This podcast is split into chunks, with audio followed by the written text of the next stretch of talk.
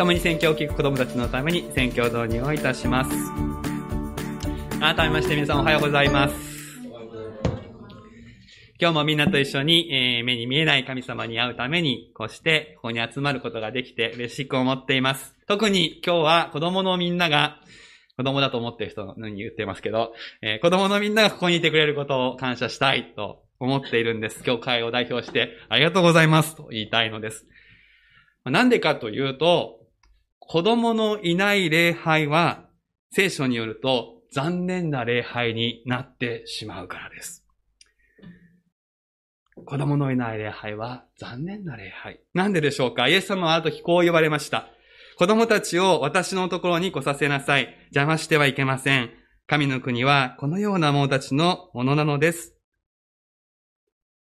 神様の国、御国は子供たちに居場所があります。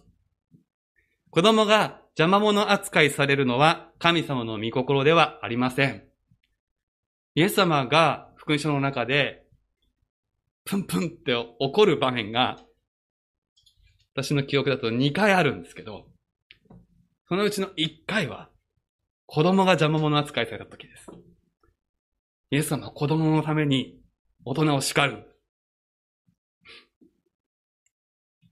神の国は子供たちに居場所がある。だから子供たちが邪魔者扱いされるような空間は御国から遠いわけです。そして、神の国は、今日これから学びますが、礼拝でいっぱいの場所です。神の国は子供に居場所があって、神の国は礼拝でいっぱいだということは、これを合わせると、礼拝に子供がいなかったら、それは異常事態だってことがわかります。礼拝なのに神の国が薄まっているっていうことになってしまう。だから、覚えておいてください。子供の皆さんはここに来るだけでとっても素晴らしいお仕事をしてくれている。この教会を、この教会の礼拝を神様の御心にふさわしい礼拝にしてくれているんです。だから、ありがとうって言いたいですね。そしてそんなみんなに一つお願いがあります。私からのお願いです。それは、ここに来てくれた人の心、みんなの心にも、大人の人の心にも、若い人の心にも、聖書の言葉が届く。そういう風になるために、お祈りしてほしいんです。子供にも大人にも若い人の心にも届く御言葉をお伝えするっていうのは、とっても大変なことなんですね。私が神様の助けをいただいて、それができるように、少しでも上手にできるように、ぜひお祈りしてほしいと思います。みんながそうやってお祈りしてくれると、力が与えられて、みんなにとって礼拝の時間が今よりももっと楽しく、もっとわかる、もっと神様とよく出会える、そういう礼拝になります。よろしくお願いしたいと思っているんですね。で今日は礼拝について聖書から考えます。残念な礼拝とふさわしい礼拝っていうのがあります。どうなったら残念な礼拝になるか。一つ言いましたね。子供がいなくなったら。子供が邪魔者扱いされたらそれは残念な礼拝です。あと二つ言おうと思っています。何が残念で何が残念じゃないか考えながらよく聞いてほしいと思います。それでは一緒に聖書を開きましょう。今朝私たちに開かれている御言葉は、ヨハネの目視録22章の1節から9節です。新約聖書の最後のページ、新約聖書518ページです。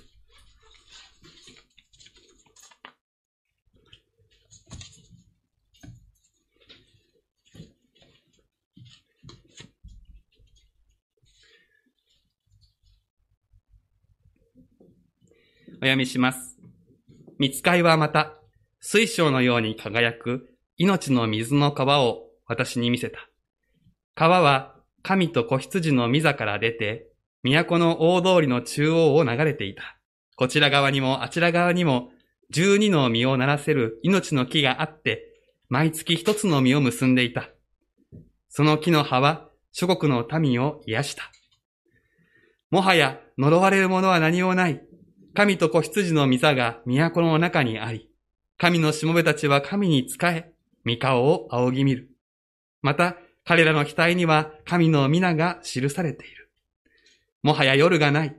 神である主が彼らを照らされるので、灯火の光も太陽の光もいらない。彼らは世々限りなく王として治める。見つかいは私に言った。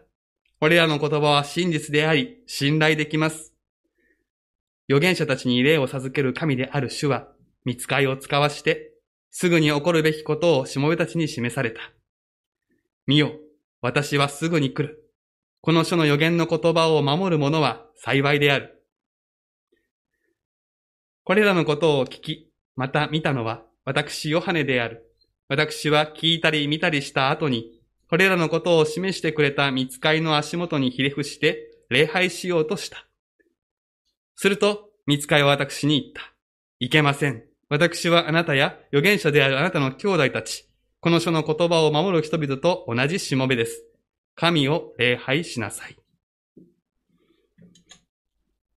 御国と礼拝、命が溢れるためにと題して、言葉を取り次ぎます。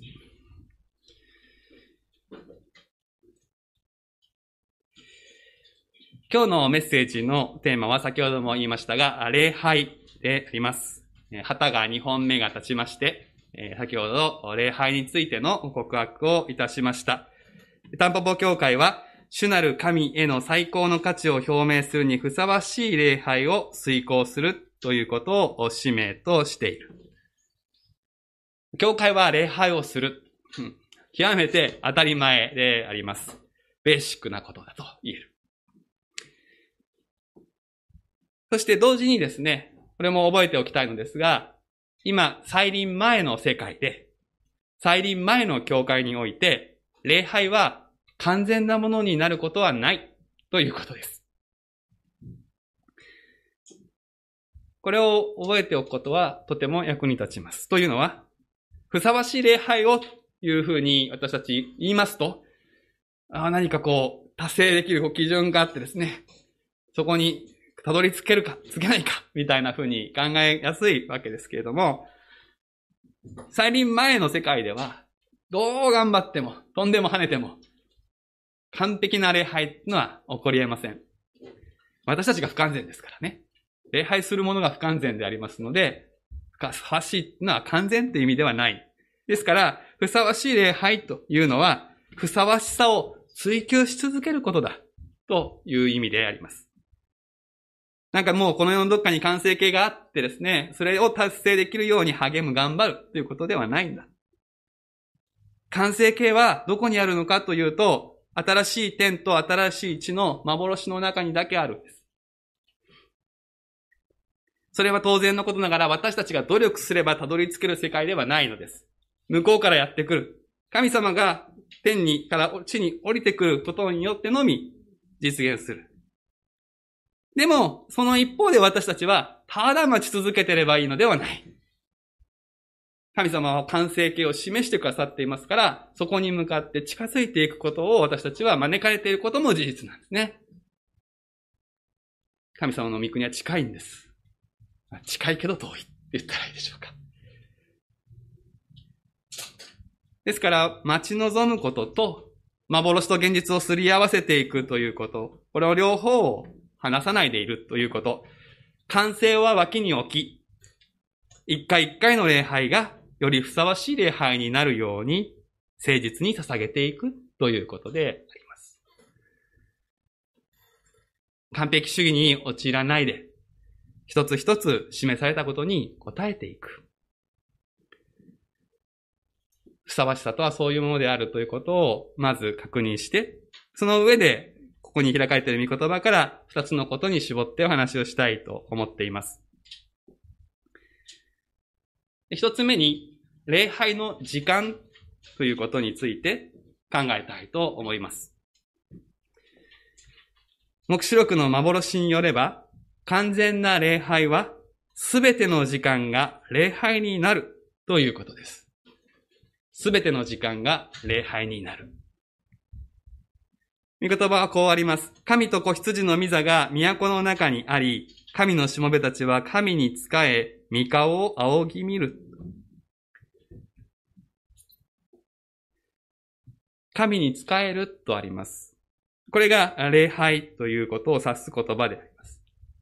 そして22章だけじゃなくて21章も見るとわかるのですが、新しい天と新しい地は神殿とそうではない場所という区分がありません。全域が神殿になります。すなわち、すべての時が、すべての活動が礼拝になるということです。今私たちは日曜日の朝の1時間ばかりを教会の礼拝の時間としてお捧げをしています。1週間のうち、えー、の1時間っていうのは、まあ、起きている時間を12時間としますと、だいたい1%です。寝てる時間まで含めると0.5%ですね。礼拝の1時間。けれども完成された御国においては、すべての場が神殿になる。すべての時間が聖なるものとなります。神様のふさわしさということで言えば、神様は永遠に礼拝されることがふさわしいお方です。礼拝をやめるなんてことはありえない。できない。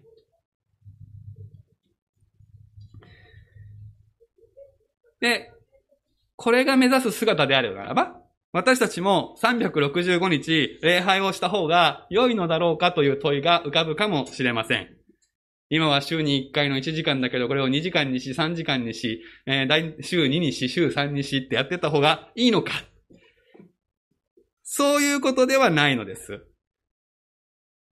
やっとした子供たちにとってはね、結構頑張ってる時間かもしれない、この時間。それが、え、いっぱいになったらちょっと辛いぞって思っているかもしれませんが、そういうことじゃないんです。むしろ、私たちが礼拝と思っている事柄を広げることが求められています。礼拝の意味を広げるんです。それは、礼拝と礼拝式を区別すると言ってもいいでしょう。私たちは普通礼拝というふうに言いますと、お祈りがあって賛美があって御言葉を聞いて捧げ物をするっていうこう式次第に従ったプログラムをこう思い浮かべるっていうことがあると思うんですね。それが礼拝だと。でもこれは厳密に言えば礼拝式であります。狭い意味での礼拝です。これには始まりがあって終わりがあります。でも、礼拝の本質というのは、この目視録にあるように、神に仕え、御顔を仰ぎ見ることです。神に仕え、御顔を仰ぎ見る。それは私たちどこにいても、御顔を仰ぎ見ること、神様と出会うことができる。何をしていても神に仕えることができます。家事も育児も勉強も仕事もレジャーも神様を愛し、神様を喜び、神様に仕えるという広い意味で礼拝の一部になり得る。そっちが目指すべきポイントだということです。言い換えればいつも喜び絶えず祈り全てのことについて感謝しようってことですよ。それってつまり生活が礼拝状態になってるってことですからね。現実はこの思いが途切れてしまうわけです。日ごとの営みがこう礼拝から切り離されてしまうっていうのが今の私たちでありましょう。けれども、霊的に成長するに従って、生活における礼拝意識の割合が上がっていくということが、まあ、望まれるわけです。しかも、最初のうちはそれがぎこちないかもしれないけれども、もう自然に、意識、無意識関係ない、もう常に神様を礼拝しているモードで、朝から晩まで過ごせるようになっていったら、私たちにとって究極の幸せな状態が訪れるわけですよね。すべての会話が祈りになり、すべての行動が礼拝になっていく。これが目指すところです。生活と礼拝の完全な一体化。自然になる。なんかこう、肩肘張って気合入れないとできないことではなくて、ナチュラルに私がこう生きているってことがもうそのまんま礼拝。これが御国の成就であります。そういうわけですから、永遠の御国において全てが礼拝になるというのは、長い礼拝式がずっと続くという意味ではありません。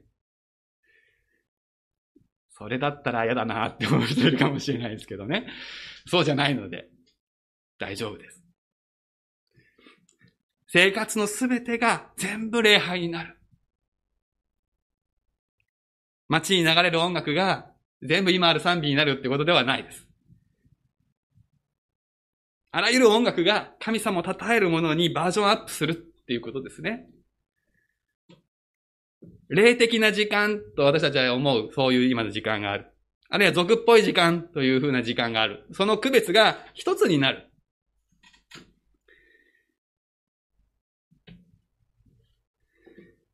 礼拝が溢れていく。礼拝に溢れていくということは、命に溢れていくということです。だから、教会の礼拝式をことさらに増やす必要がありません。そうではなくて、礼拝式で得たものを生活の中に落とし込んでいくことの方が必要なことです。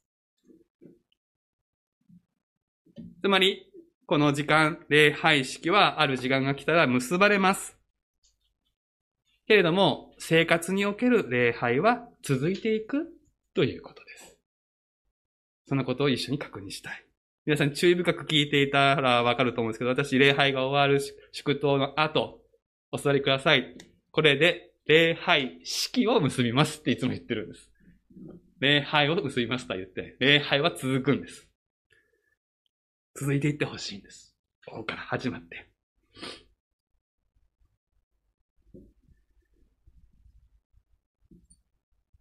ですから残念な礼拝というのは、礼拝式の終了とともに、その人の礼拝が終わってしまう礼拝です。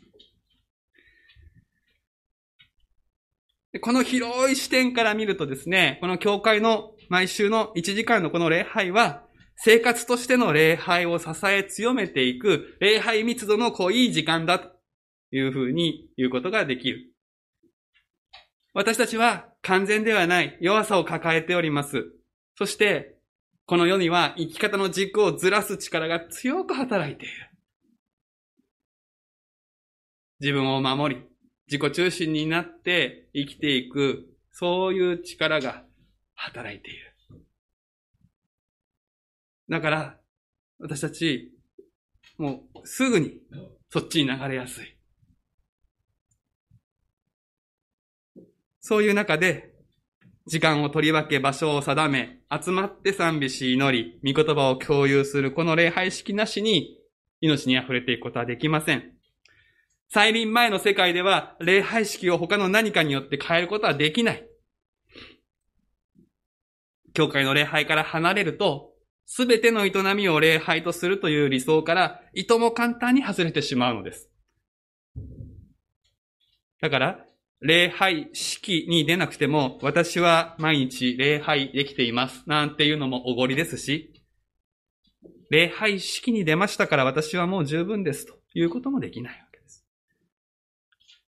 再臨前の世界においては、礼拝式から礼拝式へのこの一週間のサイクル、リズムによって、この間の時間が礼拝化していくその割合が上がっていく、それが目指すべきことであり、その旅が続くわけです。それは何か辛いことではありません。命が流れていくことだから。私たちの命がより豊かに、より清く溢れていくということです。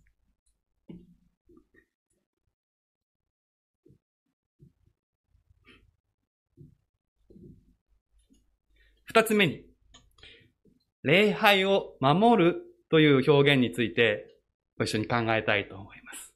礼拝を守るってあちこちで使うと思います。この礼拝を守るって何でしょうか？守るっていうのはいろんな意味で使われるのですが、一般には何か礼拝出席というルールを守るとか、礼拝式を欠かさないという意味で使われることが多いというか、そういう意味で取っていることが多いのではないか。発言している人の意図とは別にして、それを受け取る側がそういうふうに思っているということがあるのではないかと思うんですが、それは聖書に照らして、そういう意味で使ってはいけないし、そういう意味であってはいけない。なぜかといえば、礼拝は何か守るべきルールではないからです。教会の礼拝はルールではありません。恵みによって招かれているものです。だからこの意味で教会の礼拝を守るということではない。じゃあどういう意味なのかということを考えていくヒントがこの目視録にもあります。22章の7節に、この書の予言の言葉を守る者は幸いであるありますね。ここに守るという言葉が出てきます。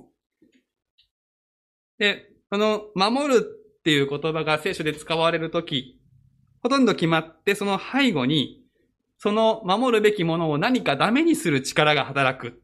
脅かし、侵害する力が働く。狂わせる力が働くっていう前提があって、そこから守るということが使われる。この書の予言の言葉を守るという場合には、もう見言葉にこう示されているこの未来の幻を捨てたくなるような偽りの教えとか、あるいは絶望的な現実が襲いかかってくる、そういう中で、その力にやられてしまわないで、この書の予言の言葉に信じとどまり続けるということが守るというわけです。ですから、礼拝を守るという表現も、礼拝を脅かすような力が働くという前提があります。礼拝が礼拝でなくなってしまうようなこと、あるいは礼拝が消えてしまうようなことが、この現実においては起こるんだ。それを守るんだ。そこから守るんだ。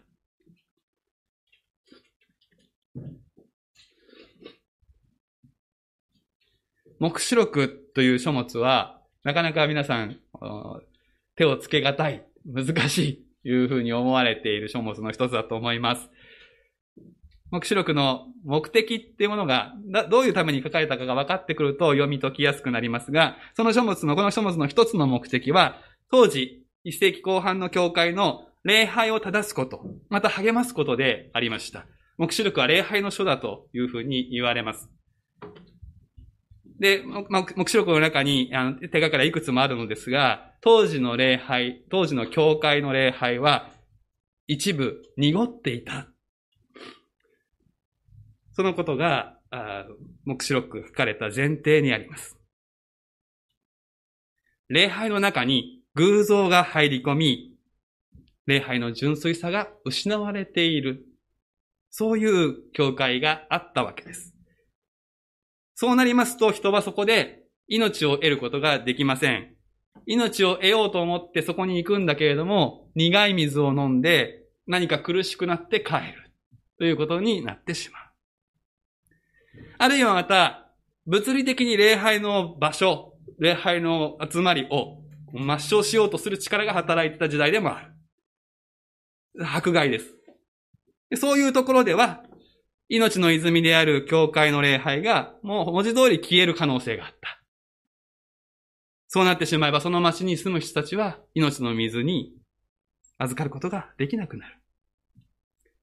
そういう教会の現状に対して、神様は未来に完成される礼拝の姿、御国の姿を示して、濁っている教会に対しては正常化を。消えそうになっている教会には、それを続けることを励ましているわけです。開かれている22章の一節に目を留めましょう。見つかいはまた、水晶のように輝く命の水の川を私に見せたと始まります。新しい天と新しい地の幻は、神様のところから流れてくる綺麗な綺麗な命の水の幻から始まります。皆さんが今まで経験したことのある一番綺麗な川のイメージを何十倍何百倍にも広めてみてください。どうですかね？子供たちは最近山に行った？山の沢に行くと綺麗な水流れていて、飲んでもいい？いうふうに言う場合もあるでしょうね。でも、日本は綺麗な方だけど、それでも、ん、ちょっとやめた方がいいかなっていう、なかなか綺麗な水に出会えないのが今の日本ではないかと。本当山の奥まで行けばありますけどね。つまり、何かが入って濁ってるからですよね。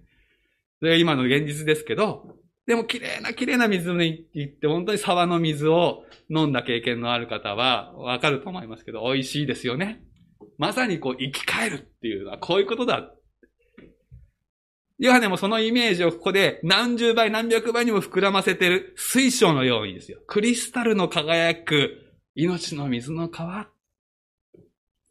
これに預かることが礼拝なんだっていうことを描くわけです。しかもこれはただで受けることができる。恵みだ。今日の今週の御言葉に命の水が欲しい人はそれをただで受けなさい。というふうに書かれていますね。ところがです。私たちの国の土壌汚染と同じように、この現実の礼拝においては恵みの水が濁ることがある。目視録の22章はこの礼拝の濁りの現実に対して命の水を示し、幻を示して正常化を教会に求めています。いろんな濁され方があるわけですけれども、よくあることは、立法主義です。立法主義という偶像礼拝が入り込んで濁ることがあります。教会の礼拝が。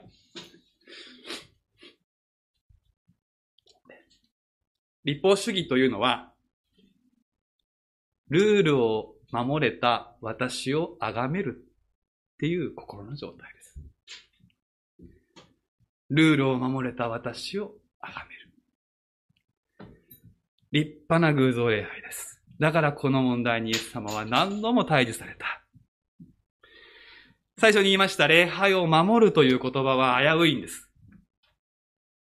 この言葉がさっき言ったように何か礼拝に出ることがルールだということになりますと、私は今日礼拝を守れたというこの表現の中に、立法主義が入り込みます。礼拝を守れた、俺すげえ、みたいな。ちょっとこれ、口にするとすぐにね、アホかって突っ込みたくなりますけれども、でも私たちの心の中にそれはシューって入ってくることがありますよ。どうですか？礼拝は恵みによって預からせていただいたんですよね。なのに、なんか、私できた。優越感に浸る。これ立法主義です。礼拝式に出席することがルールになり、出席できたこと自体に満足するようになって、欠席した人を裁くようになると、もう礼拝は濁り始める。そういう心の状態の人たちが集まり、それがある種促進されるような集まりになったら、もう教会の礼拝来て恵まれることはないでしょうね。なんか重い苦しい気持ちになってこうガガが出ていくことになる。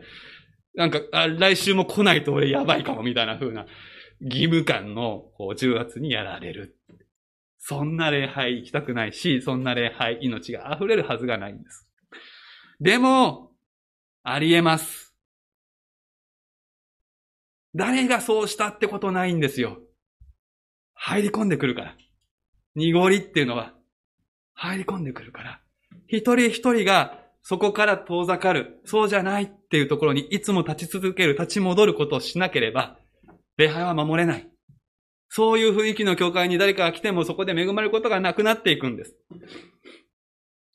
ここから私たちを守っていく。一人一人がみんなで守っていく。礼拝式に集まるのは何か罪悪感を薄めるためでもないし、お勤めでももちろん神様を操作する手段でもありません。喜びと感謝の表現、恵みの特権です。ここからずれないように礼拝を守るんです。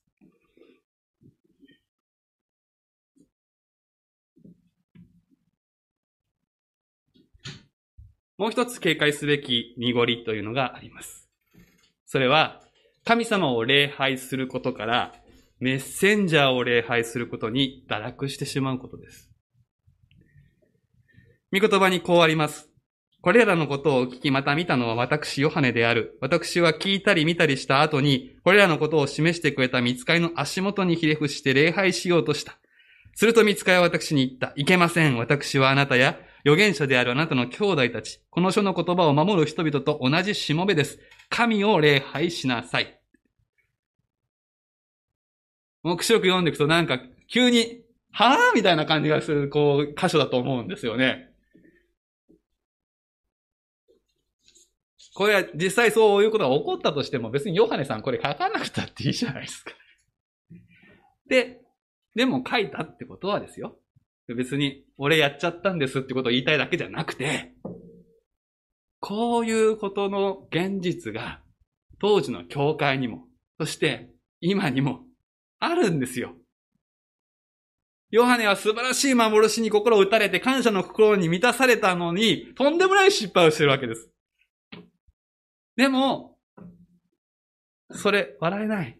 神様じゃなくて、神の言葉のメッセンジャーを礼拝してしまうということによって、礼拝が濁るということは、教会あるあるなんです。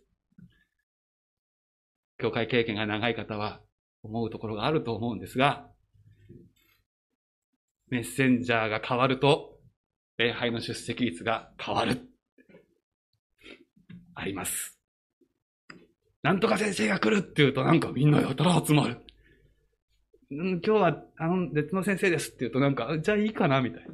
何しに来てるんだって言いたいですけれども、でもあるんですよね。これ人間の弱さだとも思いますけれども、この見つかい礼拝っていうのは、単になんか天使を仰いでるってそういう話じゃないんです。見つかいってメッセンジャーの意味ですから。神様じゃなくて神様の言葉を取り継ぐ人を崇めたくなる私たちの心の弱さがここに描かれていて、そうではない神を礼拝しなさいと、目視録は訴え続けるんです。メッセンジャー礼拝。メッセージが恵み深く素晴らしいものになればなるほど、その危険は高まると言ったらいいでしょうか。もちろんだからメッセージは済まない方がいいんだっていう話にはならないんですけれども、お祈りを持って御言葉を語るものを支えていただきたいとさっきも言いましたが、でも皆さん礼拝で三位一体の神様と出会う。輝く神の御顔を仰ぐことを、それを求めずに何か宣教者と出会う。宣教者の顔を仰ぎ見に来たら、礼拝は濁ります。それを求めてはいけない。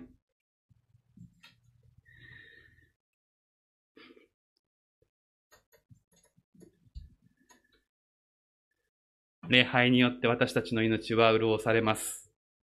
命の水に潤された私たちは、この22章の幻の中では、命の木にも例えられているんですね。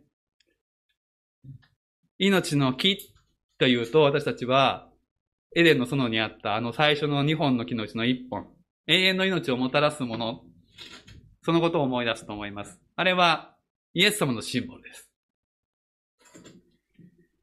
でも、この22章完成された御国では、命の木がたくさん生えて街路樹になってるんです。イエス様が分裂してるんでしょうか？そんなことはありません。これは私たちの姿なんですね。私たちのシンボルなんです。私たちに神の身元から流れてくる命の水が巡るときに、私たちが命の木となって葉が生い茂り、諸国の民を癒すものになるんです。私たちから神様の命の力が人々に流れていく。そうして神の癒しの力がこの地に広げられ、罪の汚染、罪の痛みが解消されていき、神の栄光が表される。